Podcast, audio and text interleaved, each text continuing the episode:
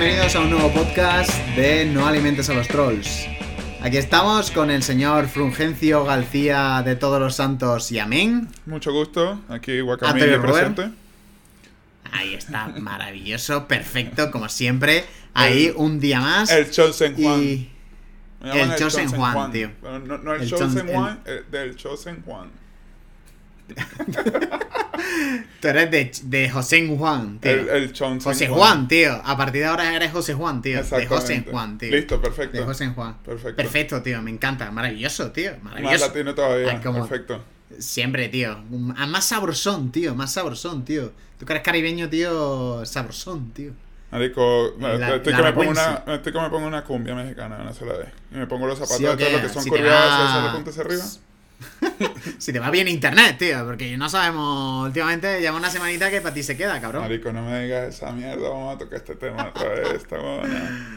O sea, tú Sí, de verdad quieres verme sufrir cada vez que tengo que buscar cualquier mierda en Google y tengo que autenticarme que no soy un robot y pasar el maldito captcha todo el rato. ¿Sabes lo que tú quieres que...? Pero ¿por qué? A ver, pero ¿qué, es- qué es lo que te está pasando un poco? Bueno, resulta, resulta, ¿qué te pongo un poco en ver, ¿qué- contexto. Te pongo un, co- un poco ¿Qué te en contexto. Eh, yo tenía un servicio con Vodafone, ¿vale? Tenía un servicio con Vodafone que me, me ofrecieron un paquete bastante suculento.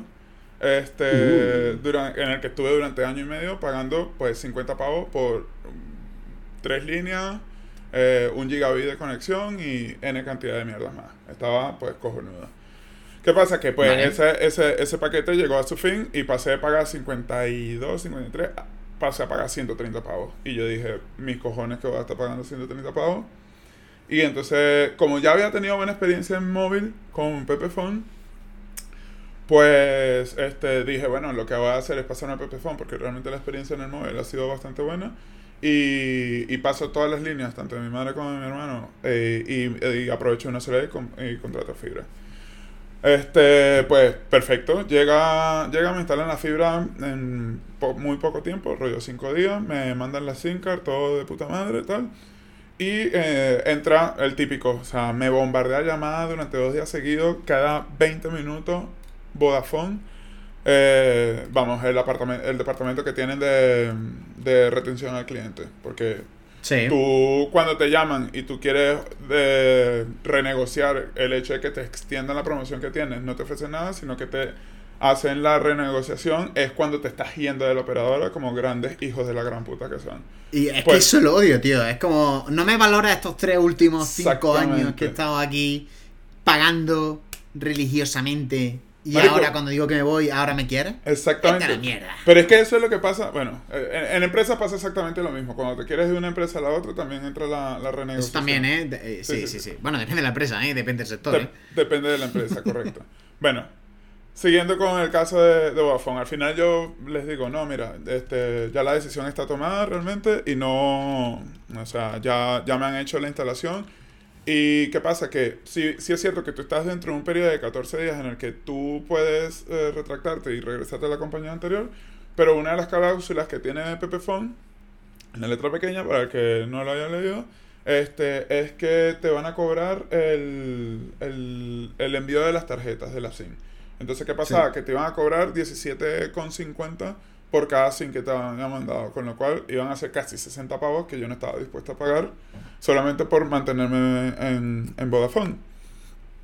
Bueno, total que me quedo con un Pepephone, hago toda la transición. El primer día todo genial, o sea, la prueba de hecho cuando el, cuando el instalador llega y coloca el cable de red, lo coloco en el play. Todo genial por red, de puta madre todo, o sea, llega, lle- llegaba a lo estimado que eran los 600 megabits. Eh, eh, so- entonces me quedé bastante, bastante tranquilo. ¿Qué pasa? Que ah, en la noche empiezo a notar que en la hora prime time, por decirlo de alguna manera, entre las Sí. 7 y 11 de la time. noche, este, coño, estaba viendo ah, The Queen's Gambit. Este, Oh, buah. y, buenísima. Y, Buenísima. y de repente noto a mitad de camino que la resolución baja, o sea, la, la calidad de la imagen baja bastante, pero obviamente me doy cuenta que es que baja, o sea, lo que Netflix hace precisamente para mantener la fluidez del video para que no estés en- todo el tiempo con buffer de carga, lo que hace que baja la resolución precisamente para mantener Claro, para que mantenga y que, se, que, no, que no haya corte. Exacto. Entonces, ¿qué pasa? Que, pero se veía de la chota. Se veía como el propio culo de la mierda esa. Se veía como si estuviera viendo videos de YouTube del 2005. Grabados con el celular de juguete que te viene de McDonald's. Bueno, anyway. Lo paso por alto porque digo, bueno, es que a lo mejor en el, en el troncal en el que me encuentro yo conectado, muchas, muchas personas están en la misma red de, bien sea más móvil, Pepephone o lo que sea. Y, y bueno, ahora todo el mundo está llegando a casa, se están conectando, todo el mundo consumiendo Netflix, pues aquí tenemos un cuello de botella, supuse eso. Pero es que no solo eso, sino que después cuando voy al, a- al ordenador y empiezo a buscar cualquier cosa, cualquier cosa en Google, lo primero que me aparece es... eh, ah, O sea, tengo que registrar cacha para que O sea, identificarme hagas la búsqueda que hagas. Si, si Ahora ahora, abres Google y, y pones en el buscador Córdoba, Córdoba. ¿te lo a sale un captcha? Córdoba. O sea, ¿te Te sale lo- un captcha en plan para verificar que no eres un robot? Mira, aquí te mando. Acabo de buscar Córdoba y te voy a mandar el screenshot dire- directamente. Problema resuelto. Te lo mando a. Vamos a ver si puedo mandarlo aquí. No puedo. Te lo mando al chat para que lo veas. Y listo. Bueno, Y- bueno, eh, pero ahí- bueno, que te creo, ahí- que te y creo, ahí- que te y ahí lo que te creo. corrobora. Entonces, Que te creo, que te creo. entonces, ¿qué pasa? Que, que ya estoy hasta los qué cojones. putada. porque- O sea, sí, sí, lo describo, lo describo, lo describo ahora mismo, ¿vale? Para, para el podcast. A ver, Rubén me acaba de pasar la captura de pantalla y es que se ve que acaba de hacer una maldita búsqueda en Google y lo que le sale es una ventana de Google aparte que es como de, oye, oye, espérate. Eh, el típico de tienes que clicar para no soy robot, que cuando clicas te sale en plan, selecciona las imágenes donde están los autobuses. Y, y eso te sale con cada Cualquier cosa. Cada- Cualquier cosa. Cualquier petición que Pero yo es le haga a Google. sufrimiento, Marico, ¿no? yo O sea, no sé, tú- pero yo lo que sé es que Google va a tener que empezarme a pagar porque yo estoy entrenando el bot de ellos de la hostia. Pero de la Bueno, hostia. eso. A ver, ¿es que se utiliza para entrenar bots y tal. Sí. Y. eh, tiene sus cosas. Eh, bueno, pero eso ya es para otro tema. Cuando un día que hablemos de inteligencia artificial y mierda, tío. eh, el podcast que sea de ello, tío. mm, Bueno, el hablaremos hecho, de el, ello. el hecho Ahora mismo no te quiero cortar de tu problema con Pepe Fun. el hecho es que. Que yo sé que esto a ti te sirve de psicólogo. Con esta mierda, Marico, todo, cualquier, cualquier cosa que yo vaya a hacer, lo primero que tengo que hacer es esto. Y yo dije, bueno, eh, a lo mejor es algo eh, eh, puntual. Marico, Sí. cada día que pasa es peor. O sea, cada día que pasa es... Antes era eh, cada, qué sé yo, cada 10 peticiones, después empezó a ser cada 8 peticiones, pero es que ahora mismo, ahora mismo, como estamos de noche, ahora es cada petición que yo haga, eh, tengo, que, tengo que autenticarme. Y yo creo que es precisamente Joder. el tema de, eh, de la CGNet, esta en la que estamos, que yo pedí que me sacaran, pero no, estoy- no estoy del todo seguro de, de si me han sacado o no. Además, O, la o- desconfianza. o- o que estoy, o que estoy, exacto, o que estoy dentro de un grupo de net que estamos compartiendo muchas, muchos clientes en la misma dirección IP y entonces, claro, Google eh, identifica como que estamos mandando múltiples peticiones al mismo tiempo y me, pues me cataloga como una especie de bot o, o alguna mierda. Que pues vaya putada, tío. O sea, una auténtica putada, ¿eh? Pero es que lo de. O sea, una auténtica putada porque es que te corta y. Estás pasando al final. Sí, tienes un, un canuto súper gordo eh, con tu proveedor de servicios, pero luego tienes como una especie de red, pero no es un proveedor de internet. Porque es como. Es como si yo eh, conecto gente a mi ordenador, ¿sabes? Y, y que utilicen mi cuenta de internet. Exactamente. Entonces es un poco. Hostia, es un poco de. Exactamente. Es un poco de trápala, ¿eh? Entonces a es un mí, poquito trápala. A mí lo que me jode, exactamente, a mí lo que me jode es que, vamos, en cuanto a atención al cliente, realmente es fácil contactarlo, eh, han levantado el reporte y todo, pero ahora mismo he quedado a la espera porque la típica respuesta es, o gracias a Dios no me han llegado con la respuesta de reinicia el, el router, porque es lo que te van a decir el 89% de los operadores estoy hasta Sí, eso es horrible, tío, es horrible. Entonces, ¿qué pasa? Llego, hago, le, le muestro a la tía, hago un screen recording del- de lo que me sucede para en tiempo real ella vea exactamente qué es lo que estoy sufriendo, envío las cuestiones y aparte de eso, no es solo eso, sino que el router de mierda que me dan, ¿verdad? Porque es un router de ¡Qué mierda. mierda! Este, ¡Qué mierda! este se cae, o sea, la transmisión Wi-Fi se cae cada rato, se cae constantemente. Entonces, ¿qué pasaba? Estaba haciendo unas pruebas, estaba haciendo unas pruebas que eh, de, de, speed, de, perdón, speed test para comprobar la velocidad en, en cuanto a Wi-Fi. Recuerda que había dicho que yo había probado el, el había hecho el, el, test, era cuando estaba cableado con el, con, con el Play. Ya, pero no lo había hecho por el... O sea, Pero- no, has probado- no habías probado el router. Exactamente. Eh, no, cómo el funciona Wi-Fi. el wifi. Exactamente. Pues entonces, ¿qué pasaba? Que de los 600 megabits pasé a 7. 7 megabits. O sea, Pero, y, ese- y pero eso, claro, ¿por como yo, tío? O estoy, sea, y como yo estoy más pero, a distante, ver- como yo estoy más distante, Pero- estoy a tres paredes, pues obviamente me lleva una conexión de mierda. ¿Qué tuve que hacer? Que yo tenía un router propio, apagué... Repetido, que- ¿no? eh, exacto. No, apagué la transmisión del, del, del router de mierda y este conecté por cable directamente el, el, el router que yo tenía. Entonces ahora mismo estoy trabajando con el router mío. Pero, o sea, muestro todas estas evidencias, hago screenshot de todas estas velocidades y toda esta movida. Y viene lo que me dice que, bueno, pero lo que te recomiendo es que utilices por cable. Y yo, vamos a ver. Si me das un router para Wi-Fi, precisamente para poder o, colocar el ordenador en cualquier parte de la casa, que entiendo que en la cláusula tú me estás vendiendo los 600 megabits siempre y cuando esté conectado a cable, porque me leí la cláusula Son unos y, gitanos, y- tío. y- y- y- y- y con eso te estás defendiendo. Pero esta excusa no me sirve Son, como para que de 600 megabits pase a 7 de mierda, ¿sabes? ya, es que son unos putos O sea, es que, es, a ver, los proveedores, los proveedores de internet son muy trápalas. Yo tenía buena expectativa y tenía buena. Me habían hablado bastante bien de Pepefone. eh, pero nunca me habían contado. O sea, me habían contado anécdotas siempre con grandes. No es que Pepefone sea pequeña. Pero que siempre las tres típicas, las tres grandes, ¿no? Pero nunca me habían contado en plan de, hostia, había tenido como buenos comentarios, pero es verdad que siempre había tenido buenos comentarios en el tema móvil, en plan tema de... con dispositivos móviles y, y tal, con 4G. Pero nunca, verdad que no, no había conocido a nadie que tuviera fibra de Pepefone. Y la... Es verdad que yo la estuve valorando cuando me cambié este verano, que también tuve las mías con Vodafone, con Movistar, perdón.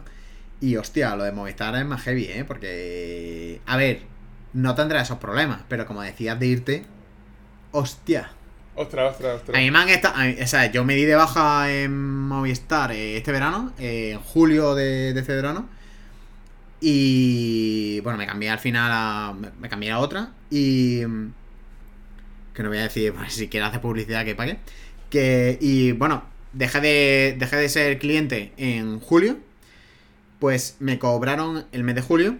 Me cobraron el mes de agosto. Evidentemente llamé, lo reclamé, etcétera. Me dijeron, esto es un problema, no te preocupes, por incidencia, el mes que viene te devuelven el dinero. Pasó el mes siguiente, ya era septiembre.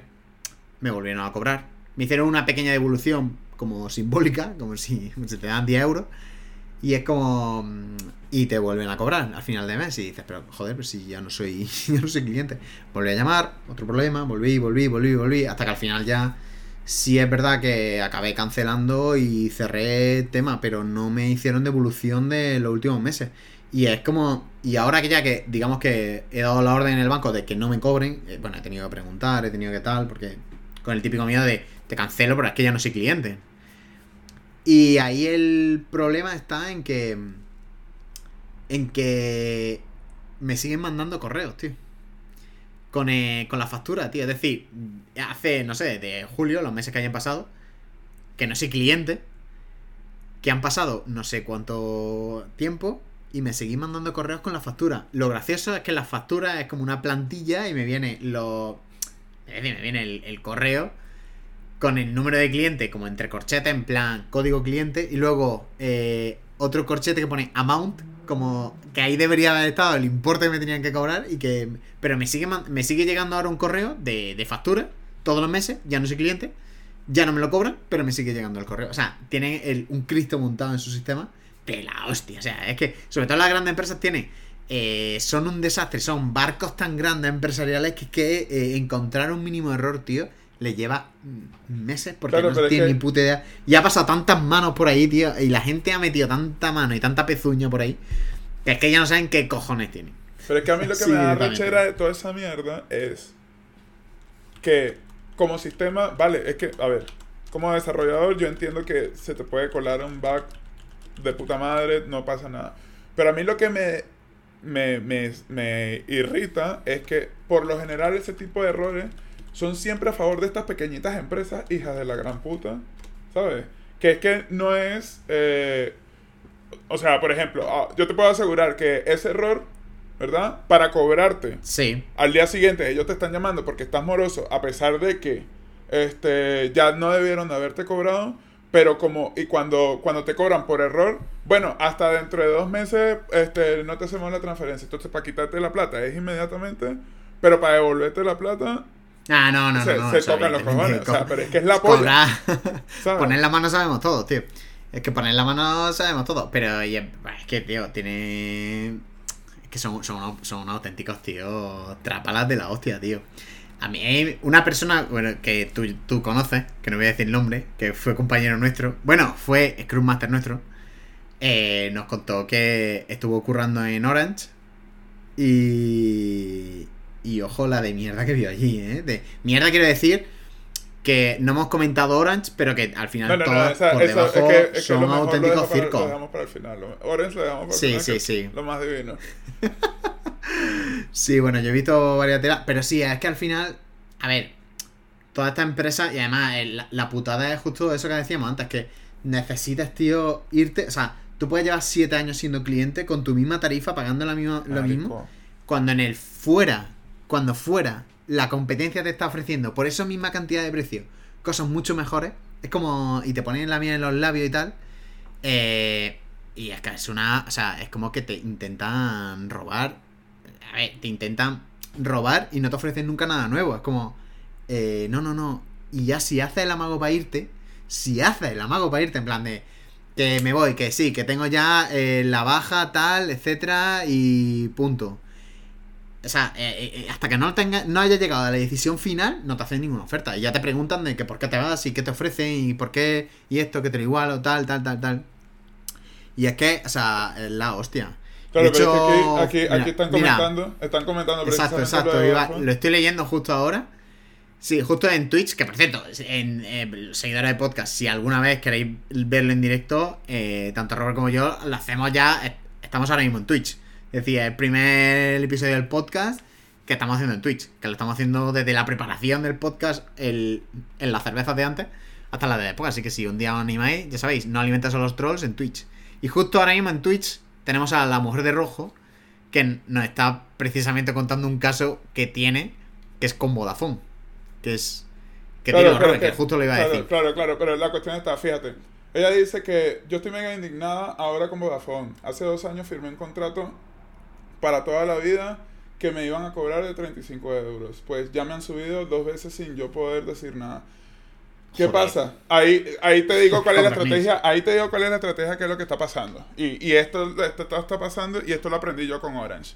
Orange me hizo Ah, esa misma, que le, esa misma y que le, le, mejora, le mejoran la fibra sin ella pedirlo. Exactamente. Y es ¿Qué como que tiene un seguro de coche, contrato luna y incendio. A los dos meses me meten un robo por cojones. Claro, pero es que la, la, la cuestión allí, cuando ellos te mejoran la fibra, cuando ellos te mejoran la fibra, ese es un cambio en el contrato. Entonces, cuando ellos te hacen ese cambio, tú tienes, no sé si son 14 días o 30 días para tú, ¿verdad? Meter, como ha habido un cambio en el contrato, tú puedes en ese momento eh, prescindir el contrato y no, queda- no tener que pagar ni permanencia ni pagar su- una mierda, porque ellos son los que están haciendo las modificaciones de lo que ustedes habían establecido previamente.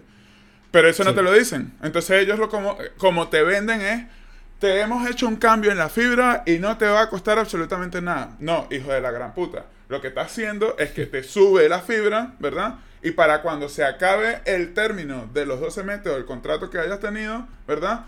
Pues ahora sí te voy a subir el te voy a subir la pasta porque estás disfrutando del servicio que ahora mismo no te lo disfruté, pero ya te lo meto dentro de una sola vez para que cuando renueves el siguiente año, ahora sí vas a pagar lo que estabas pagando antes.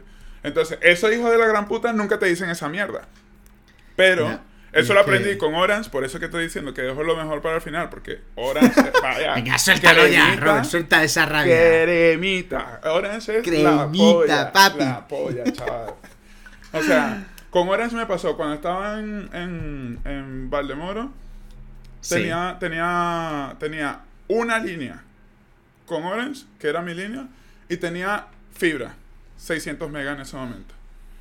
Yo, llegué a yo llegué a pagar por esas dos mierdas hasta 100 pavos al mes.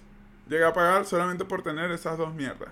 Y te estoy hablando que en ese momento no estaban ni, ni, ni ilimitados, ni pollas en vinagre, ni nada. Y precisamente lo que me aplicaron fue exactamente eso, que me hicieron una subida de 300 a 600 megas sin, sin mandar, sin, decir absolutamente nada. Mandaron un correo notificando en plan de la mejora que me estaban regalando y no sé qué vaina, pero al final leía que este cambio tú puedes darte de baja, esto ya no afectará tu permanencia porque estamos haciendo las modificaciones y tal. ¿Y qué pasaba? Que progresivamente me iban, me iban aumentando. Tanto el punto en el que cuando decidí irme, que en ese momento fue cuando hice el cambio a Pepefon, me estaba pasando una cosa similar. O sea, me di de baja en junio, julio, agosto, me lo querían, eh, eh, julio me lo cobraron y agosto devolví el recibo y entonces en agosto empezaron a llamarme porque tenía que pagar el mes de agosto. Cuando ya había dado de baja completamente todo en junio, yo por eso asumo yo que estaré metido en el, en el fichero de moroso o yo qué sé, pero mis cojones que yo no voy a pagar esa mierda. No voy a pagarles esa mierda. O sea, mi miedo precisamente es ese, que es el em, he dado de baja, he cancelado. Desde julio no soy cliente. Lo que pasa que me has querido cobrar agosto, septiembre. Si yo tenía mi servicio, router devuelto, que ya. Luego hablamos del router, de, de tener que devolver el router. Pero bueno, router devuelto, toda la mierda, todo devuelto. Y que aún así te sigan, o sea, tres meses después, cuatro meses después, te sigan queriendo cobrar. Bueno, y que te cobren. Y que al final, el miedo de que te metan en un. en algo de moroso, eh, que al final no te enteres.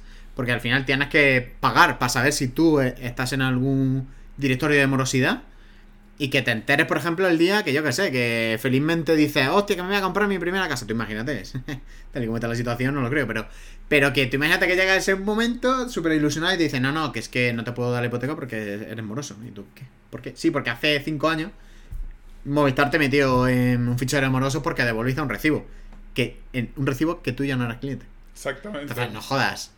Entonces, pero, pero, ahí es donde está la cuestión. Entonces ¿En dónde yo los meto a ellos cuando me están robando la plata de ese de la gran puta? ¿Sabes? O sea, es que esa, esa, esas son las dudas que yo tengo.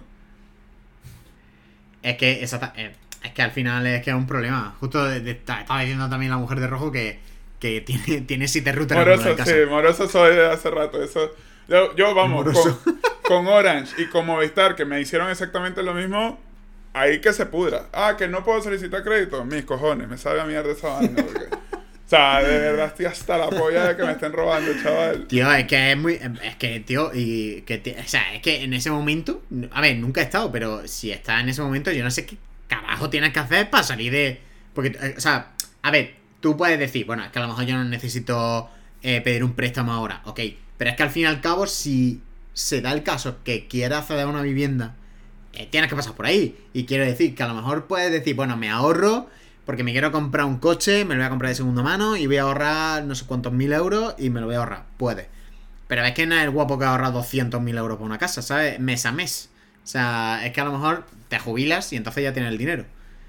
Salvo, que seas sindicalista o que te metas en algún partido político y... ah, bueno, bueno, bueno. Bueno, es que el tema del poder... Ya lo trataremos en otro podcast, ¿eh? Porque el tema del poder...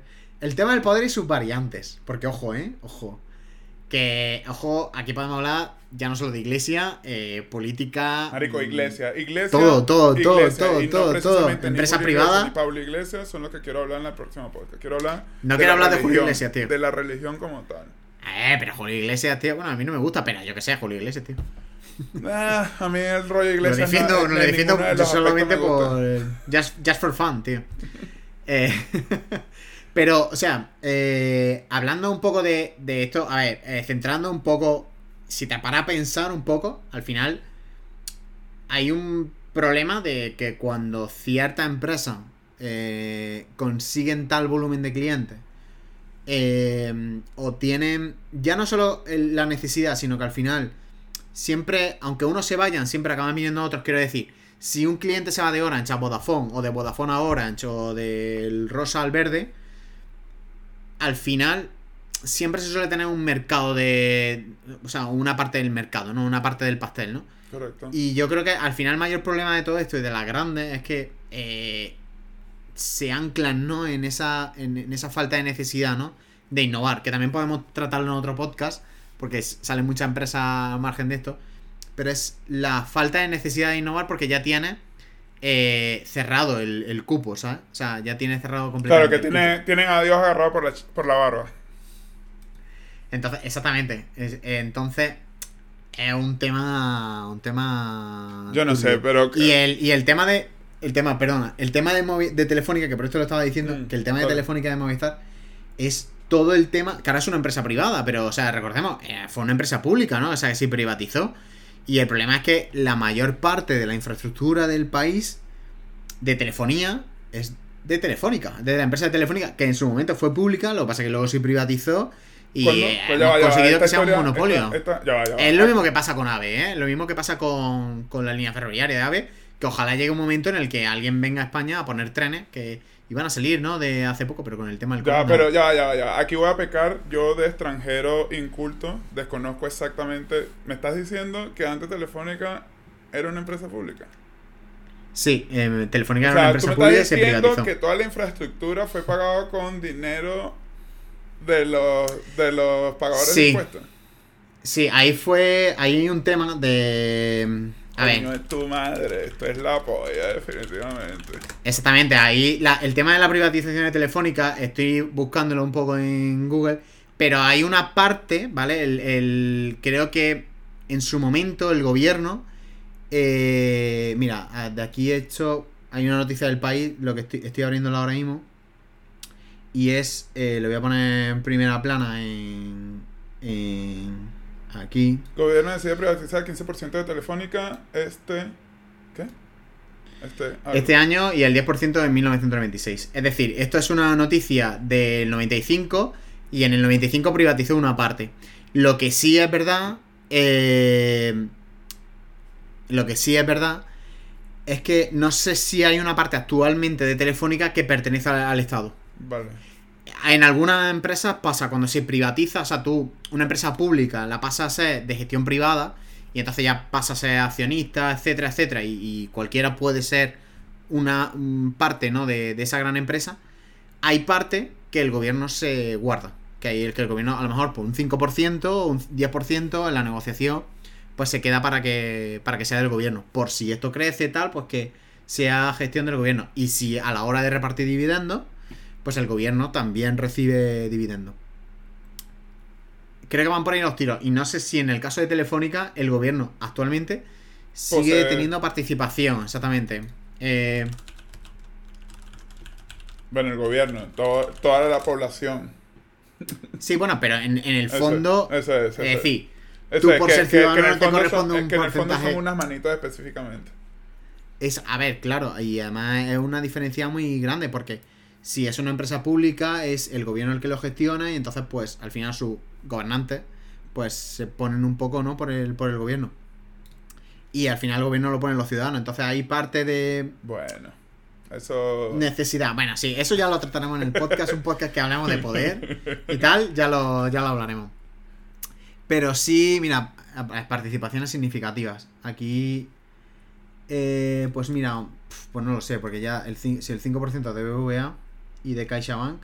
hostia, Bueno, y el caso, el ¿eh? caso, el caso es que la jugada salió redonda. En plan, me gasto toda la pasta en infraestructura para poner todo esto en, en España y después a dos duros, el, ¿cómo se llama? La, la puesta de gallina. El, el, ¿Cómo se llama? La posición de gallina, una cosa así.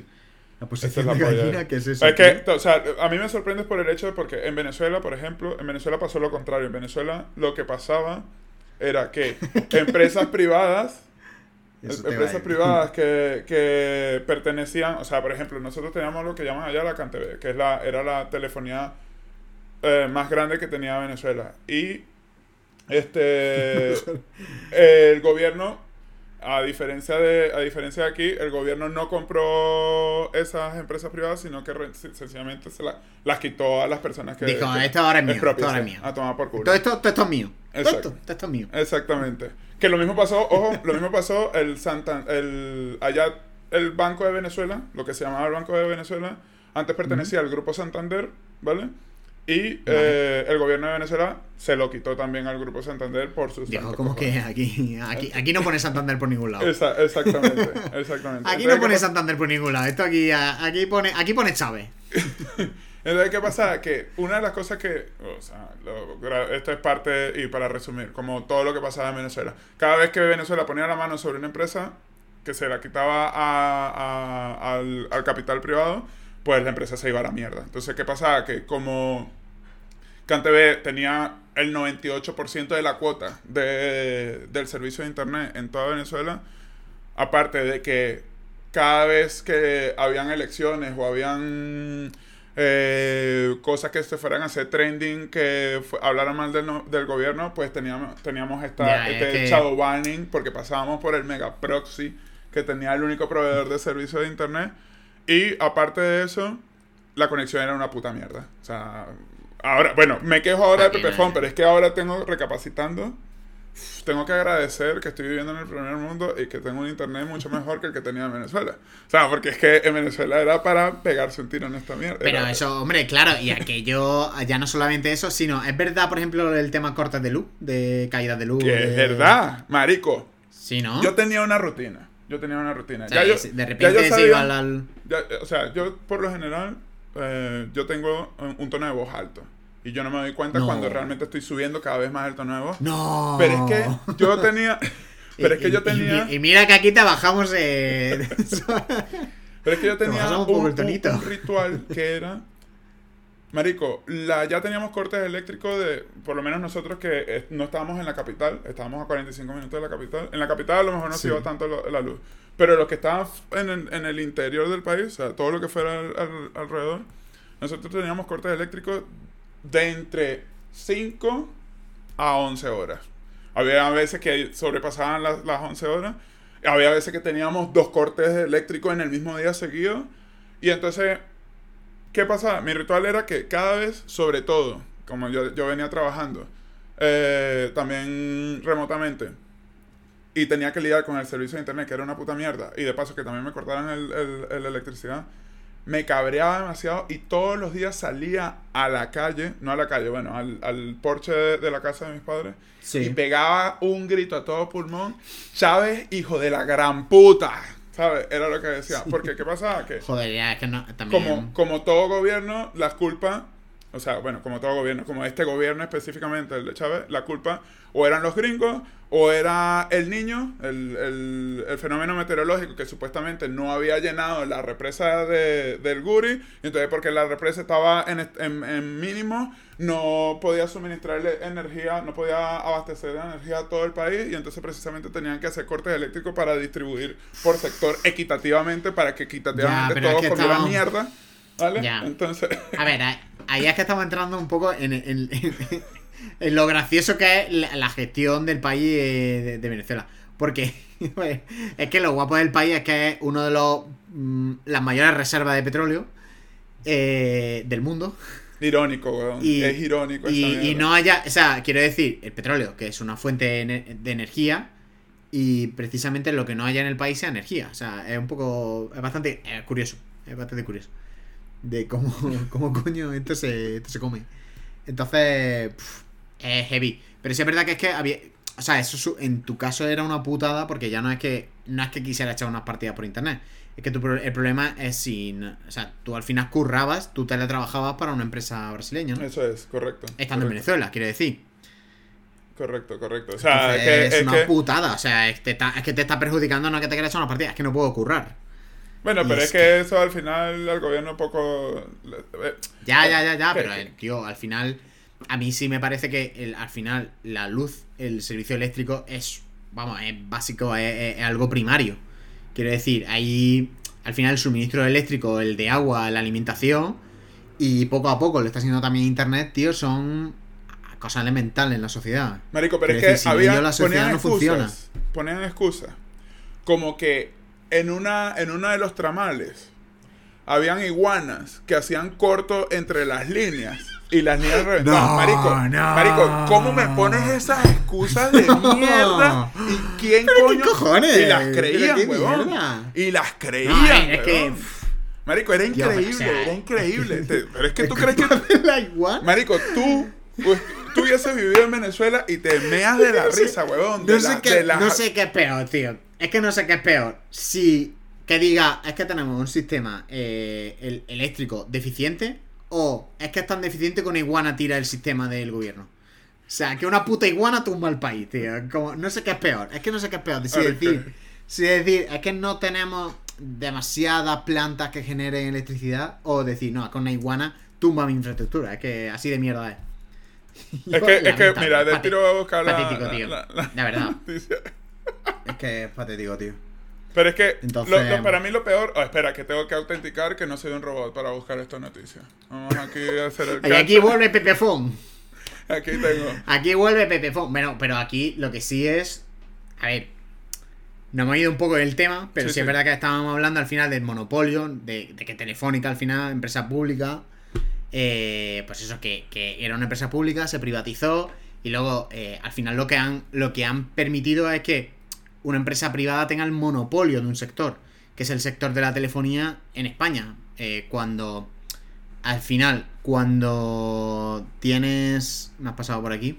Claro, pero es que, a que, a que- eso es otra cosa. ¿A qué se considera monopolio? Porque si, si podemos, a nivel de, de términos, si vamos al caso, hay muchos términos que son ambiguos. Porque, por ejemplo, cuando tú compras un producto polla, cero esto azúcar, cuando tú compras un producto cero azúcar, resulta ser que... Una tripa de mono. ¿Qué pasó? Este punto, tío, este subtítulo de la. eh, eh, o sea, a ver, Robert me ha pasado la noticia, ¿vale? Para, para quien esté viendo el, eh, quien esté escuchando el podcast. Robert me ha pasado la noticia de una iguana deja oscura 10 sectores en Anazoategui. Anzuategui. Anzoategui, Anzoategui, perdón. Eh, según Cadafe, que no sé quién es Cadafe. Cadafe, es, el- la empresa ¿no? de electricidad. Es la empresa... Es, Ah, es- vale, es vale, Iberdrola, pero le pertenece al Estado también. Ah, vale, vale. Ah, vale, vale. Fue Iberdrola y ahora es pública, ¿no? Y ahora pertenece. La- el gobierno dijo, esto es mío. Eso es. Vale. Eh, y hay una parte que estaban contando justo la noticia, pero me encanta aquí como un subtítulo, un subtitular aquí, como una, una parte una parte que está en negrita de la noticia, que dice así. La iguana trepa y muerde al niño.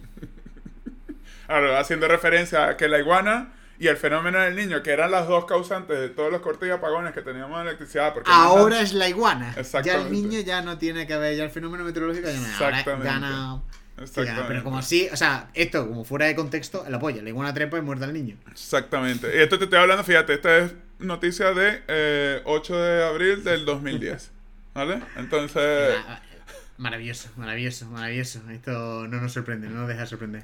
Bueno, Pero entonces, sí, sí, o sea- siguiendo, siguiendo con el tema del monopolio. ¿qué- ¿A qué, ¿A qué consideramos monopolio? Porque puede ser muy ambiguo. O sea, el contexto... A ver, para mí.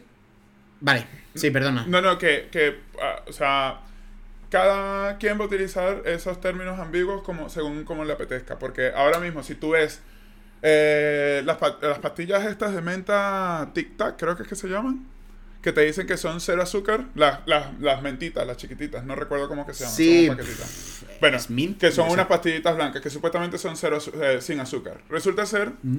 que eh, investigando, coño, este, veo que tienen un, un porcentaje de azúcar.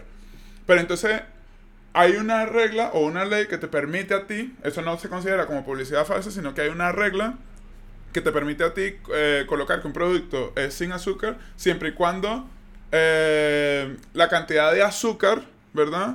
No exceda un canti- un, eh, una cantidad de gramos por, Una- por- del un producto. porcentaje, ¿no? Entonces, por, por ponerte un ejemplo, cada pastillita de Tic Tac, ¿verdad? Para que, para que sea clasificada sin azúcar, no puede pasar de 0.2 gramos. Y resulta que cada pastillita este, eh, eh, pesa 0.1 gramos. Y entonces le echan todo el azúcar a la cuestión, pero como pasa por debajo de los 0.2 gramos, porque la misma pastilla pesa 0.1 gramos, pues a tomar por culo Sí, este tío, sin qué azúcar. cabrones. ¿Sabes? Qué Entonces, cabrones, tío. entonces, es, es un mambo místico que hay que poner aquí, ¿sabes? Que, que, que la peña místico. se inventa precisamente para utilizar términos según les conviene. Entonces, aquí en este caso, tú me estás diciendo que Movistar tiene el monopolio, pero yo realmente, o sea, Sí. a lo mejor lo ver, tenía hasta hace unos años. En mi opinión, pero- sí. A ver, ahora mismo, bueno, habría que mirar a lo mejor la, cómo se reparte el market share, ¿no? De cómo se reparte el mercado entre las diferentes. Pero para mí, cuando quiero decir monopolio, quiero decir a que, bueno, a lo mejor ahora con la fibra no tanto porque hay algunos proveedores que desde la fibra se ya no está tan repartido. Pero, por ejemplo, volvamos a la DSL, ¿vale? Volvamos a, a los años de la DSL. Recordemos, DSL utiliza la línea telefónica convencional. ¿Vale? No utiliza una línea infraestructura. Hablo, me quiero centrar en la infraestructura, ¿no? Al final la infraestructura no necesita de, por ejemplo, de la fibra de un cable aparte, sino que la- el cable del teléfono suministra, digamos, también el servicio de internet. Y que al final, pues por otra frecuencia, puedes tener teléfono e internet a través de la misma línea, ¿no? Sin que uno cuelgue al otro, ¿no? No como los antiguos modem antiguos, de 56K y todo esto. y bien. Bueno, pues eh, lo que quiero decir con monopolio es que al final tú eres una empresa pública que y a, a raíz de tu empresa y esto me parece mal como se hizo esa privatización porque no se privatizó el servicio y la comercialización del servicio. Con esto quiero decir que hay dos maneras de privatizar una empresa. Por ejemplo, la que se hizo con Renfe, la antigua Renfe, era también pública, era del gobierno. Lo que pasa es que llegó un momento cuando se quiso privatizar, se privatizó lo que es la comercialización de los viajes de viaje de los trenes de viajeros, ¿no? Entonces, los trenes comerciales de viajeros, esos son de Renfe. Ahora la infraestructura sigue siendo pública y pertenece a Adif. Entonces, Vale. Adif gestiona y le pertenece el el mantenimiento y la implantación de nuevas líneas, pero Renfe es la que comercializa el servicio a través de esa línea, ¿vale? Entonces, a partir de ahí, luego se abrió a más proveedores, tal, etcétera, y a partir de no recuerdo qué año, la verdad, no, no me acuerdo, se permite que a otras empresas puedan eh, circular trenes por las vías de Adif, ¿vale? Y que ya no solamente esté Renfe, que tú vayas a una estación y puedas coger un tren de Renfe o un tren de Pepito, ¿vale? Entonces, esa, esa privatización, pues la. Ok, ¿vale? Porque. la infraestructura no la estás privatizando, pero en el caso de, de la telefonía sí se hizo. Entonces, toda la parte de la línea, de la línea de la infraestructura telefónica, se privatizó junto con Telefónica. Entonces, para mí eso sí era monopolio en su, en su momento porque eh, tú tienes el control de todo lo que pase por tu línea. Quiero decir, aunque sí permite a la gente y digamos que te estén obligando a que tú a través de tu línea y a través de tu infraestructura debas permitir a terceros, a otra empresa, que se Claro, comercialicen yo, también yo, los yo servicios estoy permitiendo, pero no te voy a decir cuánto porcentaje. Claro, pero ahora yo pongo también mi cuota. Es como de, ok, sí, si tú quieres comercializar de puta madre, pero aquí tienes mi cuota. Es como de, me parece muy bien, pero aquí en, en la tarifa y además de una infraestructura Claro, pero, eh, en- que pero se ha pagado públicamente. Pero entonces, ¿de quién es la culpa ahí? la- ¿De la ambigüedad del contrato? Porque tienes que permitir a otros, claro. Estoy permitiendo a otros. Ahora, que No la cuota sea... contrato, pero... Ahora, ahora que la cuota sea un 2% para el resto de proveedores y un 98% Ya, para mí. ya, ya, ya. Sí, sí, sí. O sea, a ver, ahí está un poco de el cómo se privatizó y el, el- el que la infraestructura, digamos, dependa de una empresa privada. No porque no tenga que serlo, pero al final no, no permite la, la- O sea, me parece muy bien que haya empresas privadas, pero tú no has permitido que haya una pública que es todo lo heredado, toda la infraestructura heredada. Y a partir de aquí, que si Telefónica quiere crear una nueva por su lado, otra, que si Vodafone quiere crear otra, se las crea ellos. No has permitido una igualdad, ¿sabes? Una competencia, ¿sabes? En plan, igual entre todas las Claro. entre todas las empresas. Entonces, por eso me parece un poco de. No sé, que, De monopolio, claro.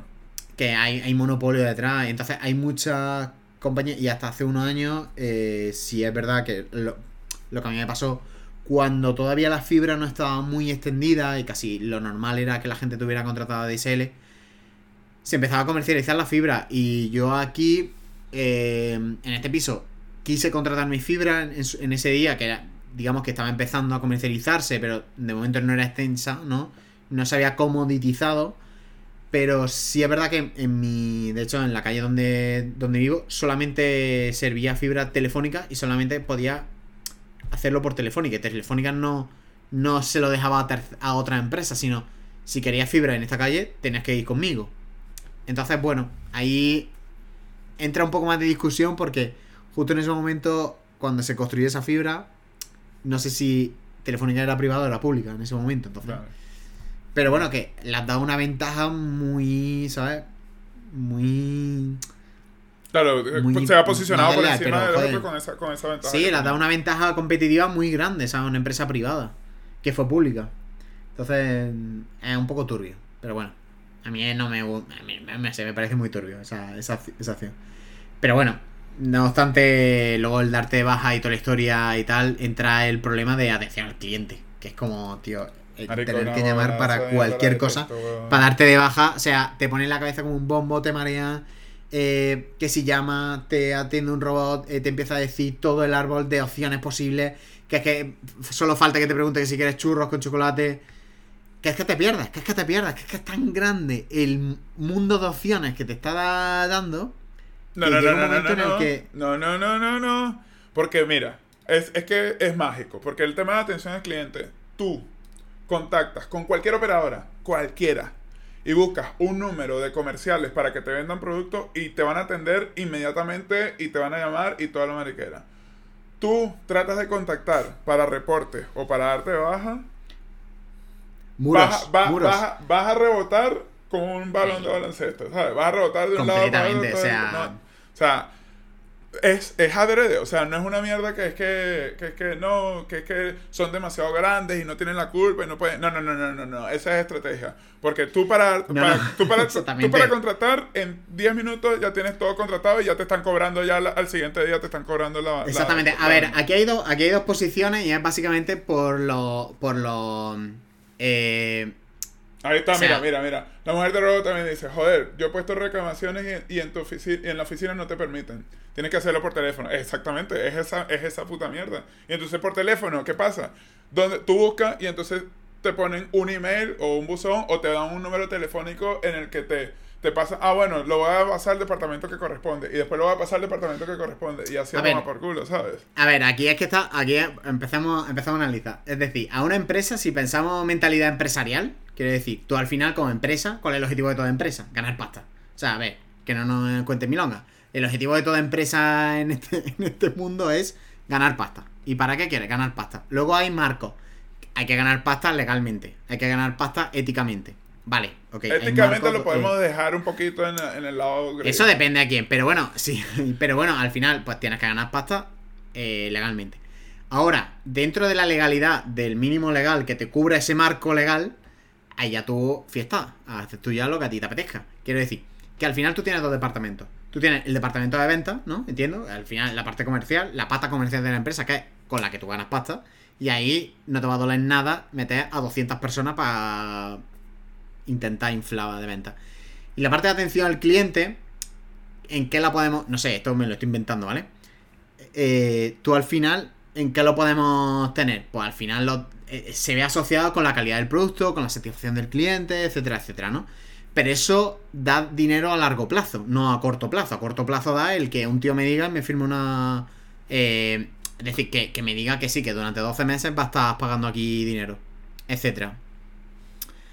Ah, Justamente nos están diciendo en el, en el chat, dice la mujer que eh, el poner reclamaciones, ¿no? Que me ha pasado ponerle decir si ya hemos puesto, tienes tu reclamación hecha y después de esperar, esperar, esperar, llama para preguntar el estado de una reclamación y que le dice que, que aquí no hay reclamación, que hay que reclamación, que reclamación la tuya, que Sí, y, y reclamación, reclamación mi Y también, y también lo que dicen ya es, eh, si no me equivoco, las tiendas son franquicias. Es cierto que las tiendas suelen ser franquicias y, y- Porque me pasó cuando fui a Vodafone Sol, este, precisamente que fui a poner, eh, tenía una queja precisamente porque una de las cosas que me habían ofrecido dur- durante el paquete era que me iban a, o sea, había contratado las líneas con la adquisición de un dispositivo móvil, el dispositivo móvil nunca Sí. llegó y puse, empecé a reclamar y todas las cuestiones.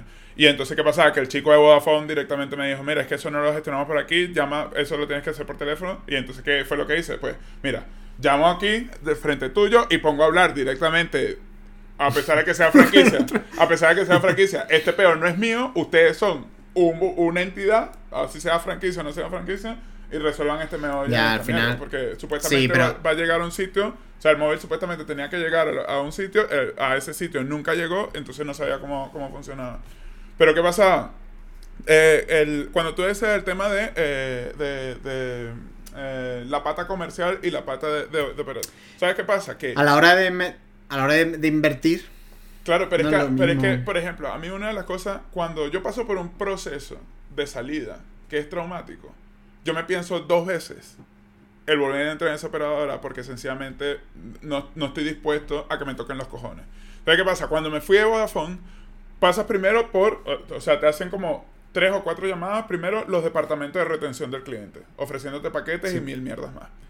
Después, cuando das, va- vas a llamar para dar de baja, que ya por fin te saltas todo, a todo lo de retención del cliente, vienen, dan de alta, o sea, lo, lo registran en, en, en planilla o una mierda ahí y tal, y entonces te dicen que Sí. dentro de los próximos dos o tres días recibirás una llamada para confirmar la baja. Y entonces esperas esos dos o tres días, te llama otro- el tío tratándote otra vez de vender un paquete o cualquier mierda para confirmar la llamada y entonces después que, que, que confirmas la baja, dentro de cuatro, tres, cuatro días es que se hace efectiva la baja. Entonces ya ahí ya me has comido medio mes a tomar por culo esa mierda, ¿sabes? Entonces... Para contratar en 15 minutos, ya tengo, la- ya, o sea, lo único que falta es que me lance la circa desde la oficina y a tomar por culo. Pero para de Ya. baja, ¿sabes? Es que. em, exactamente. dice, dice la mujer de rojo. Dice que es más fácil salir de la droga que de cualquier compañía telefónica. Exactamente. y, es, y es ¿sabes? verdad, y es verdad. ¿eh? Exactamente. Es más fácil, o sea, es más fácil salir del. Hay, hay gente que ha salido antes de la heroína que de Movistar. Exactamente. Que ese, es el punto. Pero, bueno, Movistar o cualquier otro, ¿no? Pero son todas más o menos.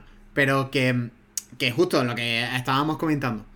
eh, al final, eh, si tú eres gerente de una empresa, eres director de una empresa, al final, ¿dónde vas a meter más esfuerzo? ¿Dónde vas a meter más dinero para que la empresa crezca? En la parte comercial, ¿no? Para que te llegue más dinero. En la de si al final puedes intentar eh, que la gente se quiera quedar por el servicio o por la confianza que te da, pero hay pocas empresas que apuesten por ese modelo. Hay gente, en- tiene en ese la modelo. mayoría de la empresa. Pepefon tiene ese modelo. Y yo personalmente pienso dar de baja el, el- el internet porque es una mierda, pero aún pienso mantener con ellos las líneas telefónicas porque siguen A mí me siendo- gusta mucho, exactamente, me gusta mucho la filosofía de Pepefon, porque, bueno, o sea, esto, esto no está patrocinado por nadie, ¿eh? Sí, O sea, sí, es completamente libre. Pero que es verdad que al final, pues, siempre tienen la imagen que da, o por lo menos la que yo, la que hemos tenido los dos, ¿no? De, Que nos ha dado es de que una empresa legal, ¿no? Y transparente, etcétera.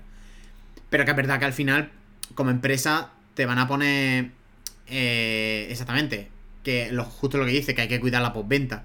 Que si tú al final no estás dando un servicio de calidad y tal, pues al final es que es, una putada. Pero lo que pasa es que hay un margen de gente que se está cambiando constantemente o que está desilusionada y prefiere probar otra. Y hay tal cantidad de empresas que no te da tiempo a probarlas todas y dices, voy a probar con otra, a ver si es mejor. Voy a probar con Yo otra, creo a ver que si es que mejor". ya la peña se ha acostumbrado a que a, a A dar el que- salto de telefonía a telefonía y de regatear y de negociar y yo no todavía no he desarrollado Sí. porque como nunca me ha gustado el- las negociaciones entonces es, es una de las cosas que estoy sufriendo De hecho, por ejemplo, aquí en el, la noticia, hay una noticia en el Confidencial, ¿no? De que justo del analizando, ¿no? La- el año pasado dice que Vodafone y Más Móvil encabezan el ranking de quejas de clientes, ¿no? Y fue así se cerró en el 2010. Así se titula la noticia o la entrada, ¿no? En el Confidencial. Eh, y que, bueno, pues después de Vodafone entra Más Móvil, ¿no? Y que del porcentaje de, de datos encabeza Vo- Vodafone con el 11,25% de las quejas, más móvil con el 10,80% y ojo, eh, porque luego hay un salto, el 5,24% de Yastel y a partir, bueno, Yoigo, Telecable, Orange, R-Cable, Movistar, Euskaltel está bien descompensado. Pero estamos hablando de que Vodafone es encabe- o sea, encabeza el 11,25% de las quejas y Pepefon el 0,36%. Es bastante, ¿eh? claro Bastante. pero eh, sigo diciendo yo para mí esto eh, entiendo que hace referencias a móvil a telefonía más que más que Sí, sí. internet. Sí, entiendo. O sea, hacen una de compañías. No hablan en. Bueno, por lo menos sin profundizar mucho. Hablan básicamente de quién encabezan como operadora de telefonía eh, en general, acumulando ya eh, telefonía fija, telefonía móvil, etcétera, etcétera. Un poco hablan, ¿no? Sobre ello. Mm. Pero, pues básicamente, pues sí, es- el top 10 es ese. Vodafone, Más Móvil, ya está. Yoigo, Telecable, Orange. R-Cable, que no tengo ni idea de quién es. Orange. Ah, Mira. no, Movistar, Euskaltel y Pepefon. La, la moneda de rojo pone, yo creo que esto también va con el punto que nosotros teníamos que hablar. Yo no, me- yo no me voy a Vodafone porque no me cabe en el piso ya 8 routers. Eso quiere decir que, eso quiere decir que no has devuelto los dispositivos, no has devuelto los routers de otras, de, de las otras operadoras de las que te he ido y te han clavado, estoy seguro, que te han clavado un router de mierda que les costó a ellos dos duros y te lo han puesto por 80, 90 Tío. pavos, que es lo que, que es lo que te cobran. Nadie viene a recogerla. Ahí está.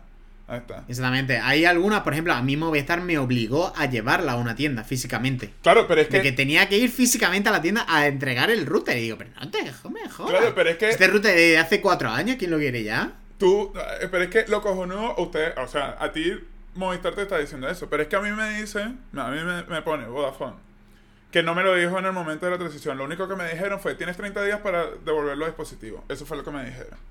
Entonces me pongo a investigar y entonces resulta ser, menos mal que no fui a la tienda, sino que, porque ya a mi chica le había pasado cuando ella se baja con Vodafone, que a ellos te van a mandar un código, un código, un, un código que va asociado a cada uno de los dispositivos que tiene. O sea, la ONT, el router y el, y el, y el decodificador en mi caso que también tenía, que tenía TV. Entonces tengo un código asociado a cada serial de cada uno de los dispositivos.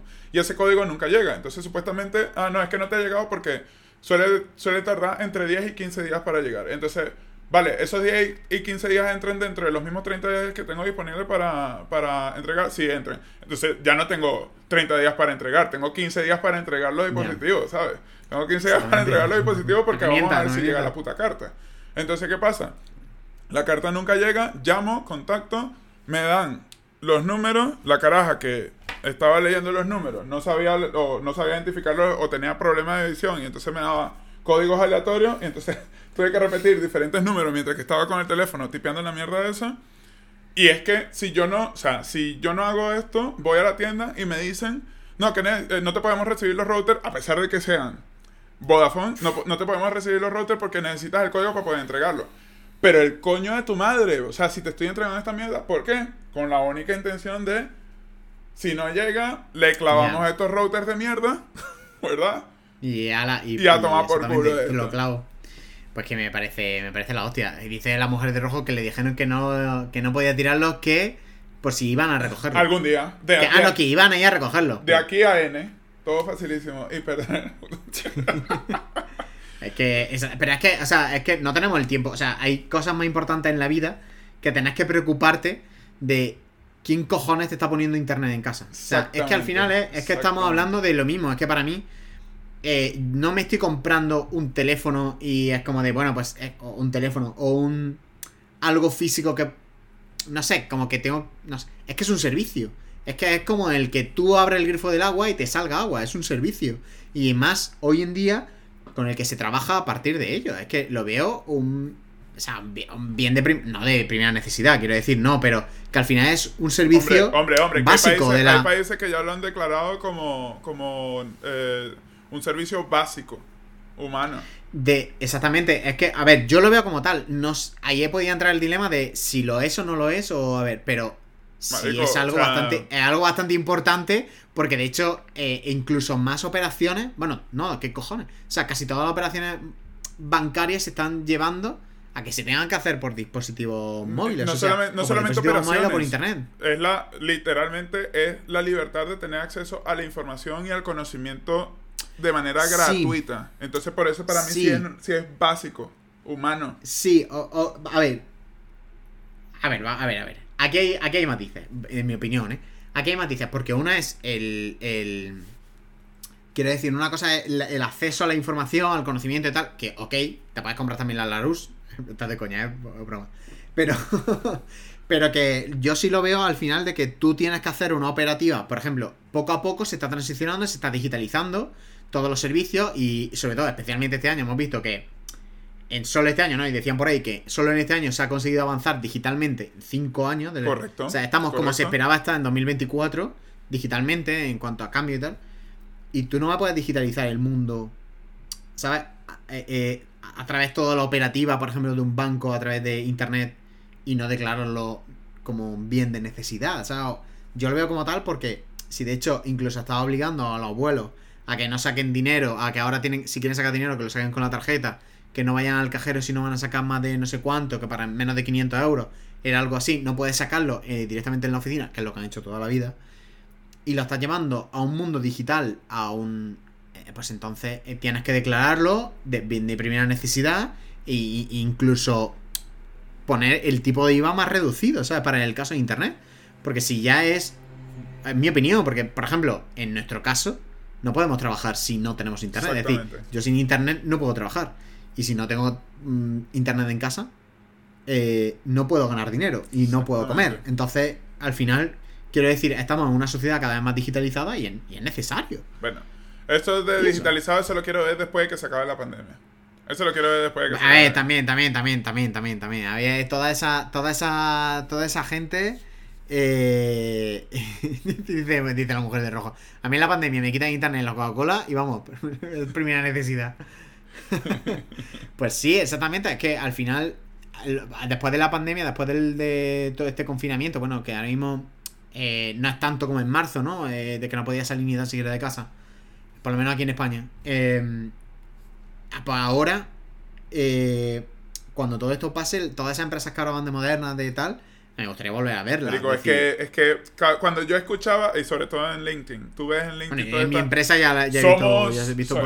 evolucionando como siempre, innovando. Ahora todos nuestros. Todas se ponen flores, toda la empresa se pone flores. Como ponen unas flores y te dice. No te contemplaba el Hijo de la gran. Exactamente, hijo de la gran puta. Esto siempre ha existido y ahora es que vas a venir que somos innovadores y su puta madre. Hay empresas, hay empresas, mira, por ejemplo, yo sí lo que veo y que me ha parecido brutal, brutal, que hay muchas empresas y conozco casos de gente y de amigos que su empresa están cerrando, o sea, eh, tenían su oficina estaban de alquiler y han decidido cancelar contrato ya a final de año, cancelarlo, no renovarlo el año que viene, no renovarlo, porque han visto que funcionan bien y, y prefieren contratar un centro de coworking, saber que tienen una sala con X mesa siempre disponible, que no es la mesa de nadie, cualquiera que llega entra, y que si alguien quiere ir, puede ir de a cualquier... O sea, al final han hecho un contrato con una red de centros de coworking, y si quieren tener una reunión, pues porque los dos, eh, cuatro personas que van a tener la reunión viven por el sur del Madrid, ahí hay una sede de esa red de coworking, y prefieren tenerlo ahí, perfecto y al final no centra solamente a una única oficina y tal. Eso sí me parece al final avanzar. Reunirnos, pienso, el trato humano, y yo lo he notado que yo era pro teletrabajo, al final se necesita. Y más en equipos de trabajo. O sea, cuando hay equipo de gente y se crea producto y tal, pues al final se necesita, ¿no? Se necesita ese contacto, no contacto humano por abrazarnos y tocarnos, sino porque al final, hablando de cara a cara, pues te expresas mucho mejor que por una videollamada. Correcto es que es inevitable, una, con una pizarra delante, aunque tenga una pizarra digital, es que no es lo mismo. Tener una pared entera que es de pizarra y poder escribir por todos lados y tal, eso no se puede es Yo también era súper pro trabajo y aparte que a mí también no me gusta mucho socializar y estar con personas. Entonces. A luego me dice que yo soy el sociópata. Luego me dice a mí sociópata. Qué cabrón. No, no, no. Pero es que, a ver, o sea, a ver, yo no es que odio a las personas, odio a ciertas personas, pero no odio a todas las personas. Pero la cuestión está en que a mí sí que eh, antes veía mucho el tema de que eh, yo puedo hacer mi trabajo sin necesidad de que esté al lado de otra persona o no necesito estar en la oficina para eh, hacer mi trabajo. Pero sí es cierto que ahora, con esta mierda, y después ya de, yo qué sé, desde que he llegado aquí a España, o sea, que en junio que fue que regresé, eh, ya van casi seis meses estar encerrado en mi habitación, casi que 12 horas al día, salgo a dar una vuelta para no volverme loco y regresar. esta mierda sí que sí que se, agradece por lo menos uno o dos días ir a una oficina, e, exactamente. Ir a un sitio y tal luego encerrarte y currar en lo que tengas que hacer. Es verdad que te concentras mucho más en casa, pero por lo menos yo siento que me concentro mucho más en plan de estoy aquí, tiro, nadie viene a mi mesa a preguntar, a incluso... A ver, muchas veces hay muchas distracciones en la oficina también, es verdad, y, pero bueno. Pero bueno, esto no esto ¿En qué momento se ha convertido esto de... estamos, en pandemia. Estamos hablando de, de, de, de compañía de telefonía. Y ahora pandemia, cuarentena. Eh, bueno, parte, parte de que la Lo podíamos tratar en un podcast. O sea, me parece que eh, esto lo podíamos tratar, nos lo apuntamos en otro podcast, porque me parece un tema bastante interesante. ¿eh? Del día de hoy ya nos llevamos varios podcasts apuntados y me parece bastante interesante. Eh, Yo creo que ya es hora de ir cerrando el chiringuito, como dicen ustedes. Como decimos nosotros, ya es hora de bajar a Santa María. Es bastante. Lo único que pasa es que. Eh, fun fact, ¿vale? Último fun fact. Eh, una, un caso, ¿vale? Eh, que me parece muy curioso, ¿ok? Que. esto es para que. Esto es This is Spain y es que esto solo puede pasar en España. Bueno, pues, a ver. cualquiera que haya estado este año viviendo en España se ha, se ha dado cuenta que este año se ha resintonizado la TDT. Es decir, la TDT, la televisión digital terrestre, la televisión, ¿vale? la red de la televisión. Vale, pues se ha tenido que resintonizar básicamente porque se tenía que implantar el 5G, ¿no? Al final el 5G, dentro del, del espectro de, de banda, ¿no? Pues el 5G ocupa una posición, un, como un cajoncito, ¿vale? Un límite. Su rango, es su de aquí banda, a es aquí su esto canal, es mío, es su es su banda. Esto, de aquí a aquí esto es mío, esto es para el 5G, ¿no? Entonces eso se tiene que regular a nivel de gobierno. Pues el único país en el que su TDT, su televisión digital terrestre, estaba ocupando el canal de 5G era en España. Así que fun fact, eh, como eh, se ha tenido que resintonizar todo el TDT eh, en España para que podamos tener 5G en España, porque España había sido el único país que había decidido que su TDT iba a ir por el canal de 5G. No, Así no, que- pero, pero, pero al menos a ustedes no les corta la electricidad a las iguanas. Correcto. Al menos vamos a tener que aquí no hay iguanas. Podemos vivir tranquilos. No nos van a cortar eh, nuestro trabajo mañana. Porque el mayor riesgo en un país así es que la iguana mañana te deje sin trabajo. O sea, sí, literal. O sea, Exactamente. vives Exactamente. coaccionado por una iguana. Esto, esto es peligroso. Bueno, ta- también, Es también es cierto que también es cierto que las iguanas en Venezuela peculiarmente parecen son dinosaurios, pero de ahí a que corten la electricidad, este, ya, ya eso es otra cosa. Ya hablaremos. Ya Pero bueno, ya, cerrando el chiriquito. Nos vamos a la mierda. Ya es Bueno. hora de dormir, chaval. A tomar por culo esto. Pues muchísimas gracias por estar, estar ahí. Un saludo a todos los que nos habéis seguido desde, desde Twitch. Y un saludo para todos los que nos escucháis desde podcast. Eh, muchas gracias. Nos vemos en un próximo capítulo de No alimentes a los trolls. Un saludo. Hasta luego.